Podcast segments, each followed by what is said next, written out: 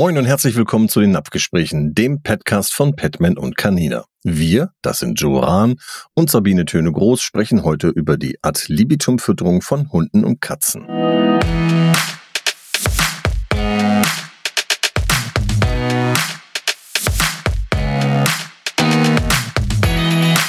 Napfgespräche, der Petcast. Die Bedeutung der Ad libitum Fütterung von Hunde und Katzen, also, dass das Tier so viel und so oft fressen kann, wie es möchte und kann, hängt von verschiedenen Faktoren ab. Darunter natürlich die Art des Haustieres, seine individuellen Bedürfnisse, der Gesundheitszustand hängt damit zusammen und logischerweise auch der Lebensstil sowie die persönlichen Vorlieben und Umstände des Tierhalters. Und natürlich gibt es auch diesbezüglich Risiken, die damit verbunden sind.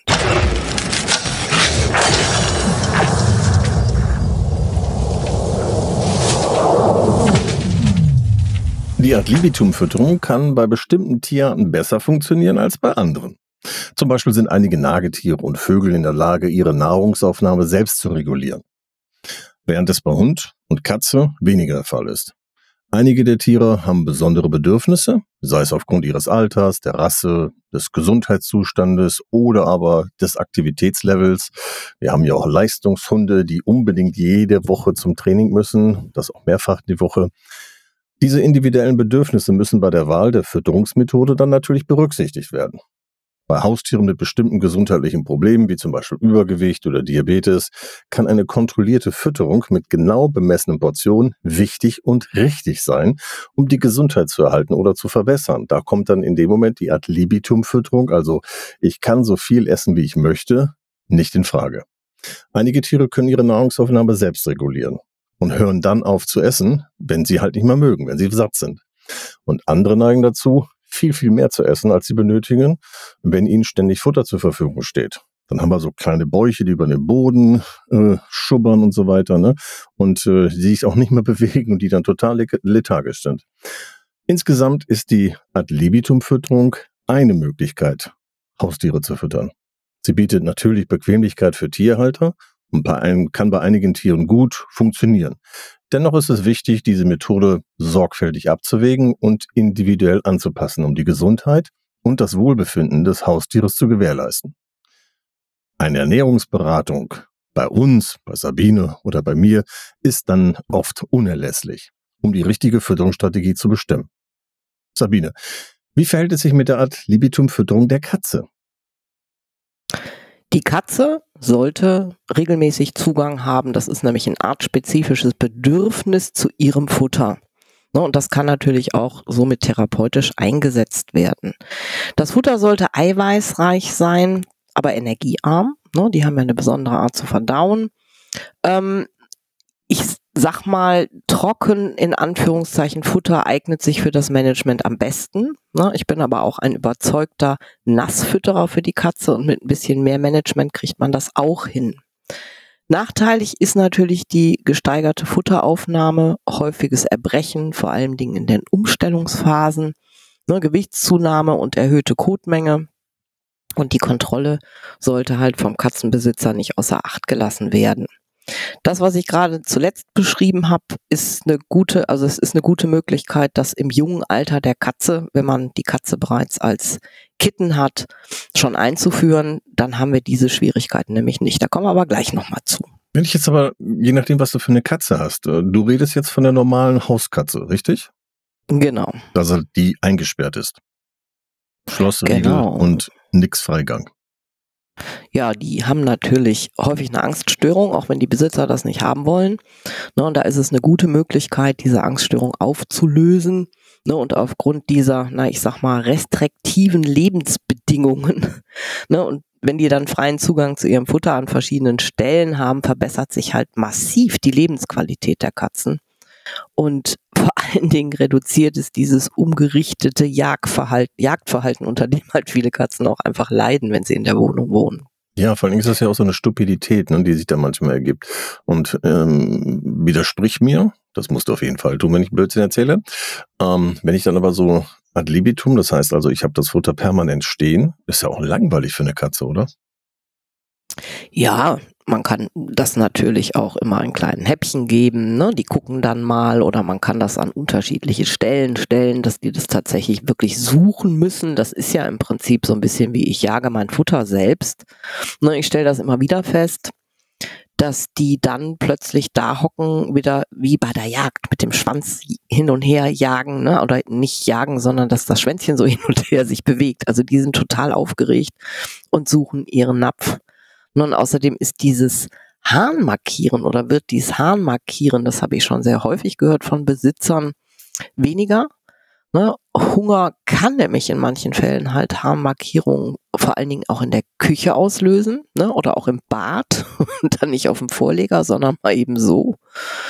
Und was ich glaube ganz, ganz, ganz viele Leute freut, dass diese nächtlichen und frühmorgendlichen Aktivitäten, dass das ständige Futterangebot das reduziert. Denn das ist ja nun wirklich was, worauf viele Katzenbesitzer nicht unbedingt abfahren, wenn sie jeden Morgen um vier geweckt sind äh, oder geweckt werden. Ne? Die Katze wow. quasi über ihrem, genau, über ja. ihrem Kopf steht und sehr deutlich sagt, Hunger geht nur vom Essen weg.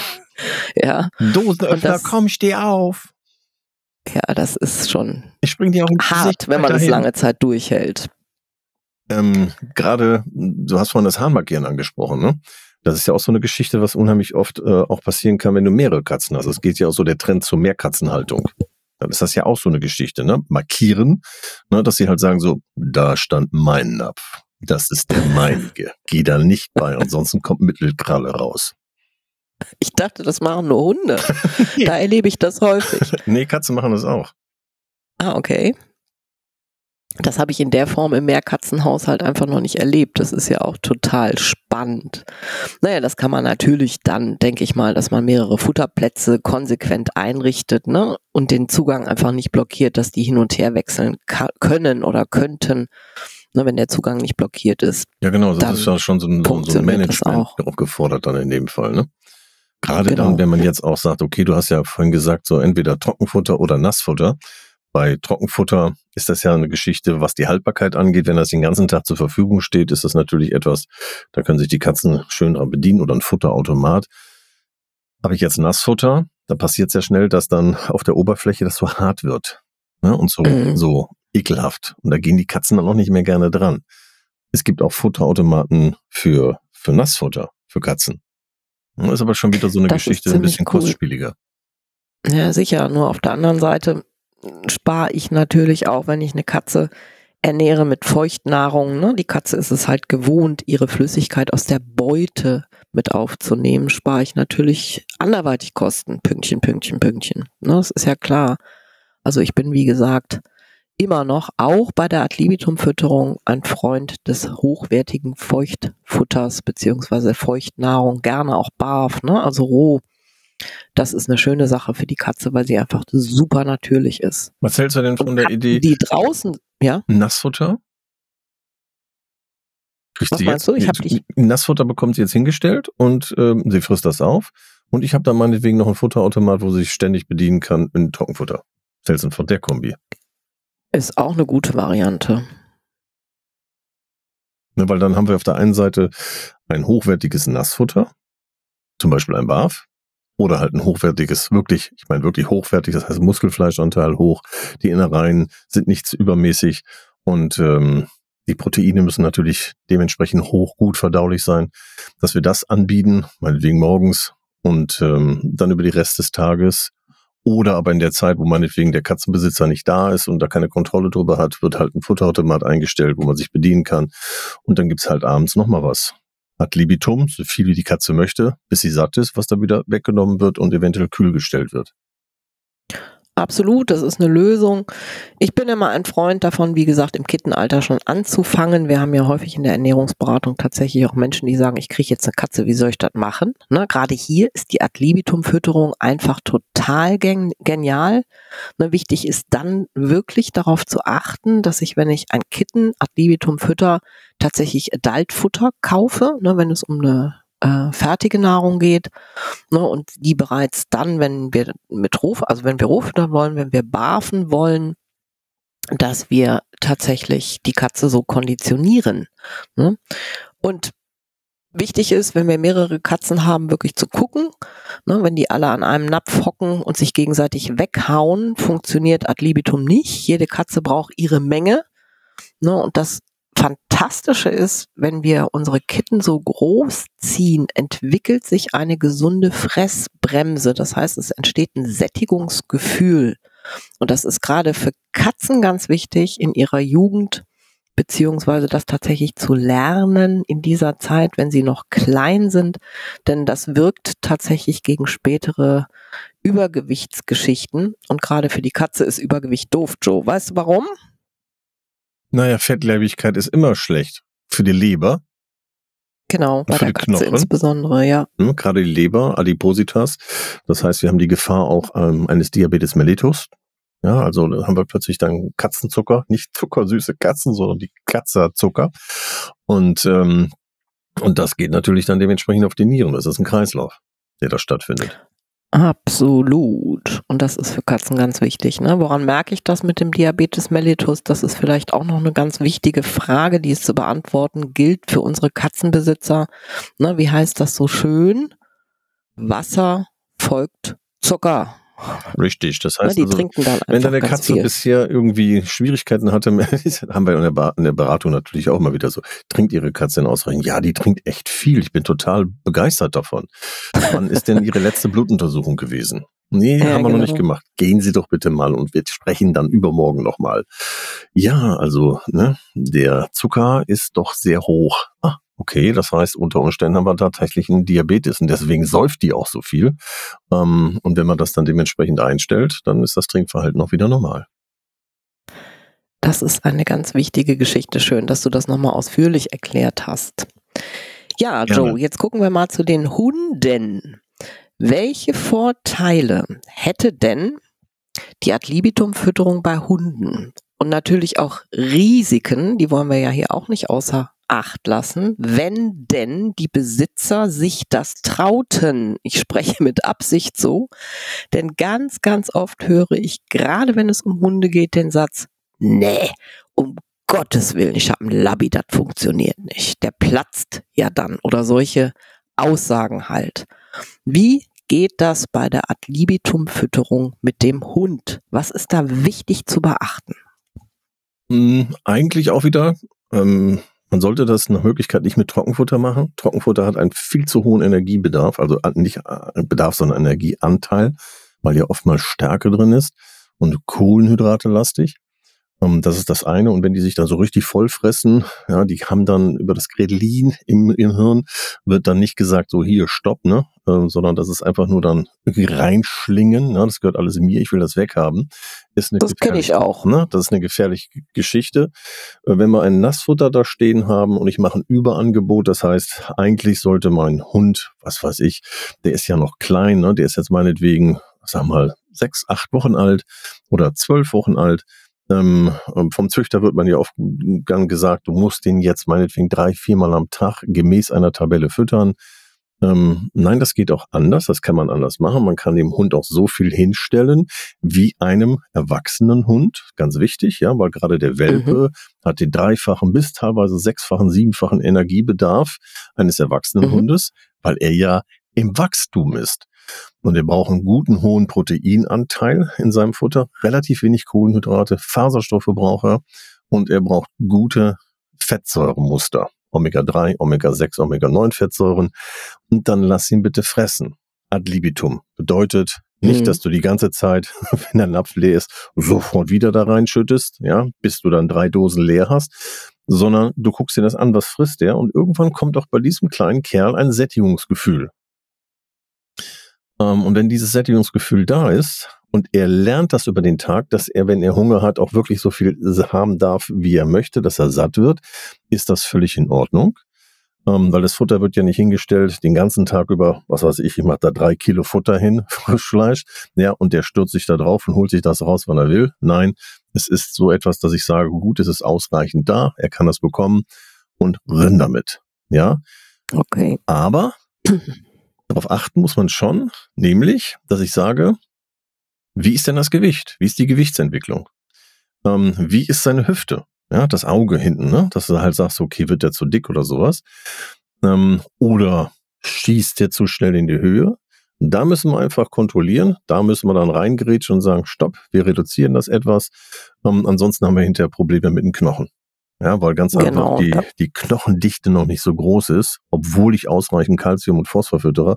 Aber das zu schnelle Wachstum ist dann in dem Fall schlecht für die Knochen. Dann kriegen wir hinter so O-Beine oder Gelenkschäden ja. oder den Ansatz einer späteren Hüftdysplasie. Da können wir ganz viel regulieren über die Ad-Libitum-Fütterung. Ne? Wir können den Fettanteil zum Beispiel ein bisschen runternehmen. Das ist auch wichtig, ne? hier wirklich genau zu gucken, gerade auch beim Futter selbst machen, dass der Fettanteil nicht über 15 Prozent ist, denn das lässt die Welpen tatsächlich schießen nach oben. Ne? Das ist interessant für die Besitzer von großrahmigen Hunden, wie man so schön sagt. Ja, ich früher das hieß immer das, wieder. Mal, ich muss, man muss doch den Hund, äh, äh, darf man doch gar nicht so viel äh, füttern. Das ist doch diese alte Weisheit, ne? Genau, die ist aber wissenschaftlich überholt. Und, dieses, Und ich kenne mindestens fünf Tierärzte, die das sagen. Ja. Also hört alle, die die zuhören, Hochhungern, äh, äh, ist nicht. Genau. Gucken, dass der Fettanteil bei max 15 Prozent liegt, ne, gerade beim Selbstmachen, hochwertige Proteine geben. Ne, wie gesagt, die Swanee immer, ich wiederhole das immer wieder gerne, weil der Satz so genial ist. Kein Tier in der Natur frisst ein anderes Futter als die Eltern. Sie fressen mehr und sie fressen öfter und dadurch decken sie halt auch ihren persönlichen Bedarf. Klar müssen wir das kontrollieren. Du, was ist denn gerade bei den großrahmigen Hunden noch wichtig zu beachten? Aber warte, ich muss noch einmal zurück. Du hast gerade gesagt, die essen das gleiche wie der Natur. Das heißt doch, ein Junghund holt sich ein junges Wild, ein adulter Hund holt sich ein adultes Wild, der Senior holt sich ein Seniorwild und der Kranke holt sich ein krankes Wild. Ist das so richtig? Ich sage dazu jetzt nichts, weil du möchtest das Ganze natürlich, so wie es gehandhabt wird, ad absurdum führen. Das ist eine schöne, ein schönes Bild, was ich, glaube ich, jetzt auch jeder merken kann. Nein, das ist natürlich nicht so. Dann mal weiter. Die, die, die, die Katze frisst das, was die Mama-Katze hat, ne? Der adulte Hund frisst das, was der äh, Papa mitbringt und so weiter. Gucken wir uns die Wölfe an. Gut, Wölfe und den klassischen Haushund können wir nicht mehr so miteinander vergleichen, geht nicht. Nee. Dafür haben wir ganz einfach äh, durch äh, die, die, die Zucht auch vieles äh, verändert. Wir haben ja teilweise kleine Mägen und auch alles zusammengestaucht, da passt nicht mehr so viel rein. Da müssen wir schon drauf aufpassen, auf die verschiedenen Rassen und Rassedispositionen, die es gibt. Genau. Und gerade auf die großrahmigen Hunde, ne, da immer wieder ein Auge drauf haben. Wie du auch schon sagtest, nicht nur auf die Hüfte, sondern halt eben auch aufs Skelett. Ne? Ja, und vor allen Dingen auch bei den großen Hunden. Wir haben ja Hunderassen, die neigen zur ähm, Magendrehung. Mhm. Ja. Und natürlich auch zur Hüftdysplasie. Das sind also, das gibt es Rassen, die einfach Probleme damit haben.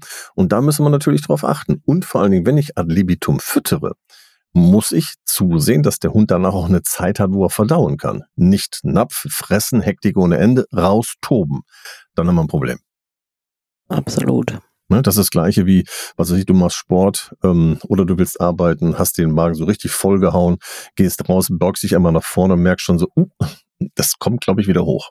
Dem Hund geht's dann nicht so unbedingt, aber da ist dann die Magendrehung ne, durch die Bänder, die dann da hin und her schlackern, äh, gegeben. Und da muss dann schon drauf geachtet werden. Da müssen wir dann wirklich auf die gut portionierte Fütterung eingehen, um ganz einfach da die Gesundheit des Hundes zu schützen. Da ist ein Risiko, absolut. Wie sieht das denn aus mit allergischen Tieren? Wie machen wir das denn? Das ist genau das Gleiche. Das bei allergischen Tieren, wir müssen natürlich eins rausfinden, wenn ich jetzt einen, einen Hund habe, ähm, erstmal gucken, der kriegt erstmal was zu fressen. Wenn ich hinterher merke, dass dann eine allergische Reaktion kommt, dass, was weiß ich, sein Fell sich verändert, dass er anfängt, sich zu jucken und dergleichen, dann muss ich natürlich darauf achten und äh, zusehen, was frisst er denn da eigentlich, mit was fütter ich ihn eigentlich ganz genau. Wenn ich da jetzt reinhaue ohne Ende, hat natürlich der Darm ja die nächsten 24 Stunden Zeit, munter vor sich hin zu ähm, äh, ähm, na, verdauen und äh, dementsprechend auch die Giftstoffe im Körper freizusetzen, die da nicht rein sollen ähm, und auch die Bakterien ähm, in einen Missstand zu bringen. Und da muss ich natürlich auch dementsprechend eine Regulation bringen, dass ich sage, okay, ich vermeide Futtersorten, die eine allergische Reaktion natürlich auch auslösen. Ja, Jetzt sind wir ja gerade bei diesen besonderen Umständen. Das ist ein besonderer Umstand, den ich mir insbesondere dann auch sehr schwierig vorstelle, wenn wir mehrere Hunde im Haus leben haben, Ja.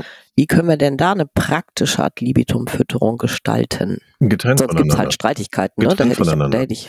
Wir haben ja auch ganz viele Hunde und ähm, Mhm. unsere Hunde werden von klein auf, äh, ganz zu Anfang, wenn die Welpen sind, haben sie den Ring. Aber selbst da musst du natürlich gucken, ne, dass alle wirklich ausreichend zu futtern bekommen.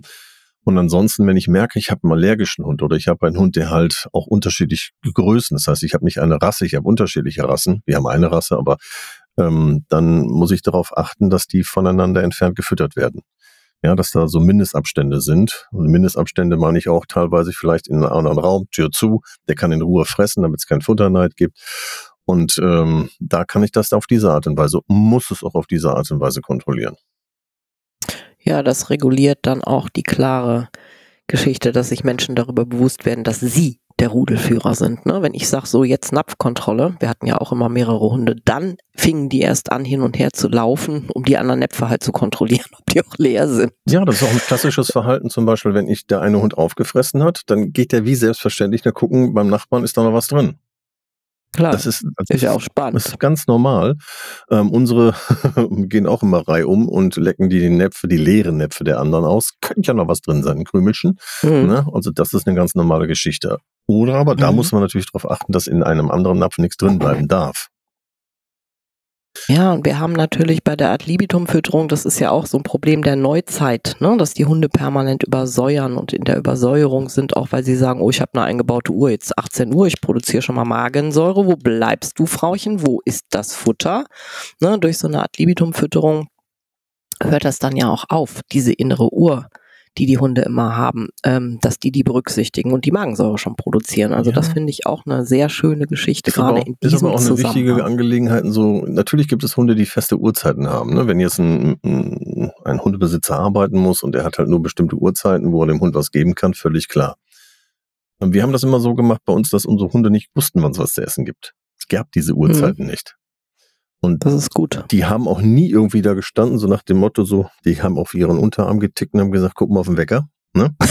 ähm, der Dreh ist da gerade über die Lichtung gejumpt, ne? Können wir da jetzt mal hinterher? Ähm, nein, das haben wir nicht gemacht. Die haben dann wirklich auch ausreichend zu essen bekommen, dass sie sich wirklich satt fressen konnten.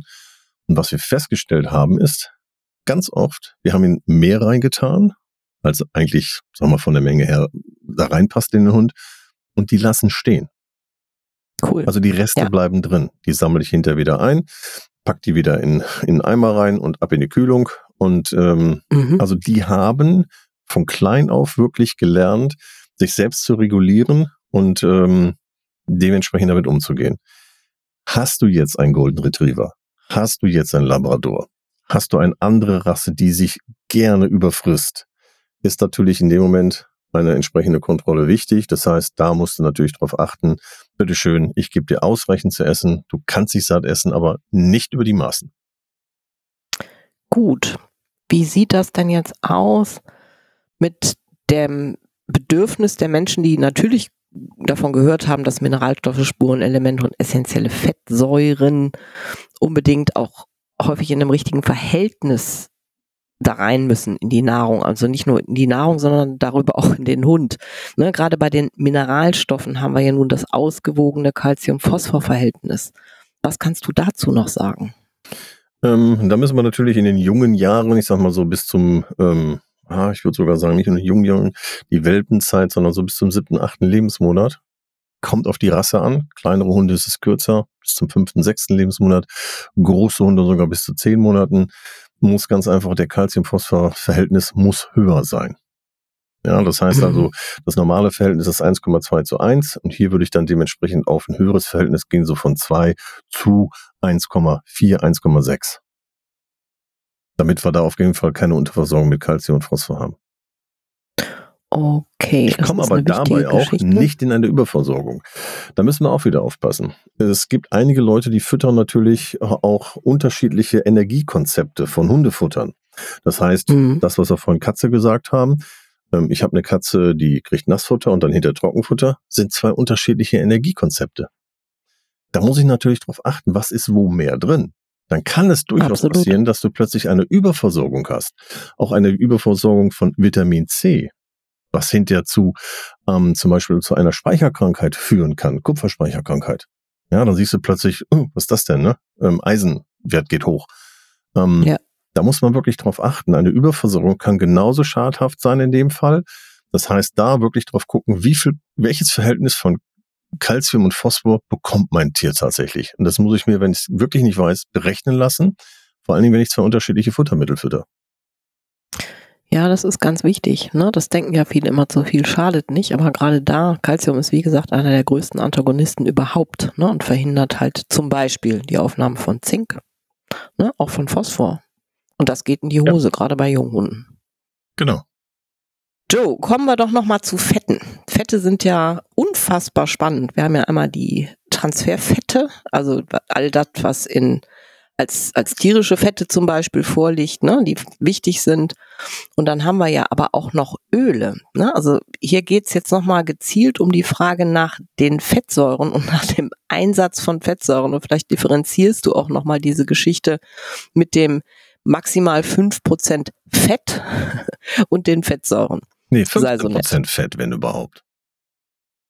15, ja. Habe ich das nicht gesagt? Nee, du hast 5 dann gesagt. Ich du hast 10 unterschlagen. Ah, nee, dann habe ich das so verschluckt. 15 Prozent, maximal 15 Prozent Fettanteil im tierischen Anteil. Nee, ähm, wie du gerade auch eingangs schon sagtest, wenn wir Fleisch haben und wir haben Anteil im Fleisch, Fettanteil, dann ist es ja, das ist in Sehnen drin, das ist am Knochen drin und so weiter. Das ist so ein Transferfett. Und dieses Transferfett sollte 10, nicht die 15 Prozent übersteigen. Das ist gut als Energieträger. Absolut klasse. Dann gibt es aber essentielle Fettsäuren, die der Körper braucht, damit die Organe richtig funktionieren. Ja? Und da brauchen wir ganz einfach Omega-3, Omega-6, Omega-9 Fettsäuren. Von Omega-9 bitte relativ wenig, aber einen höheren Omega-3 Fettsäureanteil. Der sollte schon da sein. Ähm, warum? Über das Fleisch bekommt der Hund einen hohen Omega-6 Anteil. Ja, das ist im Fleisch enthalten. Und da ja übermäßig sehr viel Fleisch ist, ist dieser Omega-6 Fett, äh, Fettsäureanteil sehr hoch. Omega-6 ist ein, ähm, ja, wie sagen, Produzent auch für Entzündungen. Das heißt also, es ist etwas, was im Körper durchaus gewollt ist, um, um Schwierigkeiten wegzubekommen. Aber dem müssen wir jetzt entgegenarbeiten, dass wir sagen, ich brauche einen Omega-3-Fettsäureanteil und der sollte halt höher sein. Das heißt, ich hole mir ein gutes pflanzliches, ein Linolsäure aus meinetwegen Leinsamenöl oder gibt noch den Unterschied, ich kann noch auch ein Lachsöl nehmen, was einen hohen Omega-3-Anteil hat. Da würde ich aber auf einen Wildlachs frisch gefangen aus dem Fluss so zurückgreifen. Eine höhere Komponente, bessere Verwertbarkeit.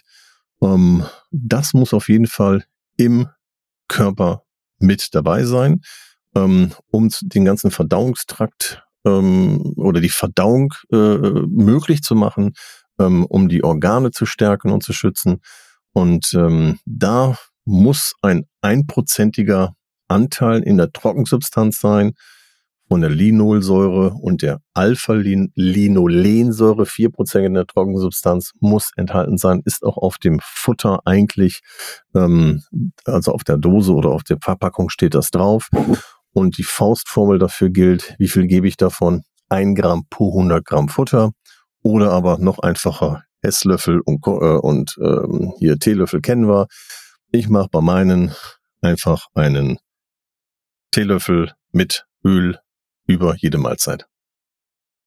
Genau, und da mein Part ja heute so ein bisschen mehr die Katze war als deiner, möchte ich an der Stelle noch sagen, dass die Katze tatsächlich Fischöle braucht. Ne? Die kann die Allerfettsäuren nicht äh, umwandeln. Das ist ganz wichtig. Also die Katze kann kein Leinöl nutzen wie der Hund, sondern sie braucht Fischsäuren. Äh, Schluss Fisch möchte ich aber noch Öle, was sagen. So. Die Fettsäuren aus den Fischen. Genau, Fettsäuren aus den Fischen. Zum Schluss möchte ich noch was sagen, so Fütterungsregime. Ja, das heißt gerade mhm. auch bei den Welpen. Weil viele haben ja Jungtiere, bei dem Großen ist nicht mehr das Problem. Und wir haben ja vorhin darüber gesprochen auch, dass ich einen Welpe habe, dem ich mehr anbieten kann.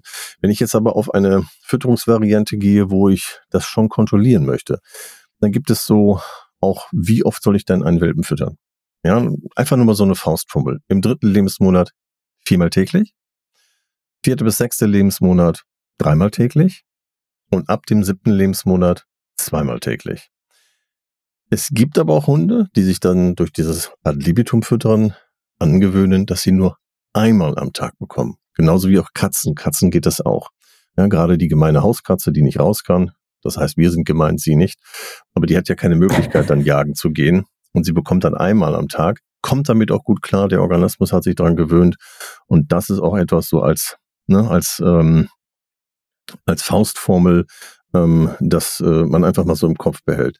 Und damit wir hinter keine Gelenkdeformationen bekommen, gerade bei Welpen und bei jungen Hunden, noch so eine kleine Faustformel ist, das Futter, die Menge sollte nicht über 125 oder 135 Prozent gehen an mehr, damit wir auch wirklich in diesem Rahmen bleiben. Coole Geschichte. Das war doch ein schönes Schlusswort. Genau. Und ansonsten, hm, auf jeden Fall, wenn ihr Fragen habt, wisst ihr ja, beratung. Ähm, schreibt uns, und wir werden dann bei der nächsten Sendung darauf eingehen oder einer der nächsten Sendungen und äh, werden dann dementsprechend die Fragen, die ihr habt, natürlich auch beantworten. Ansonsten herzlichen Dank fürs Zuhören. Und vor allen Dingen eins, abonniert, abonniert den Podcast. Ja, dann kriegt ihr immer, hier sofort immer einen Hinweis, ein neuer Podcast ist da. War so ähnlich wie Morse abwischen, Morse abwischen, Morse abwischen. genau, richtig. Und dann wisst ihr auch immer sofort, okay, es ist Mittwoch, und es ist 10.18 Uhr und äh, es sind neue Informationen da. Und viel Spaß bei der Ad libitum Fütterung. Genau, Mahlzeit. Tschüss. Tschö. Napfgespräche, der Podcast.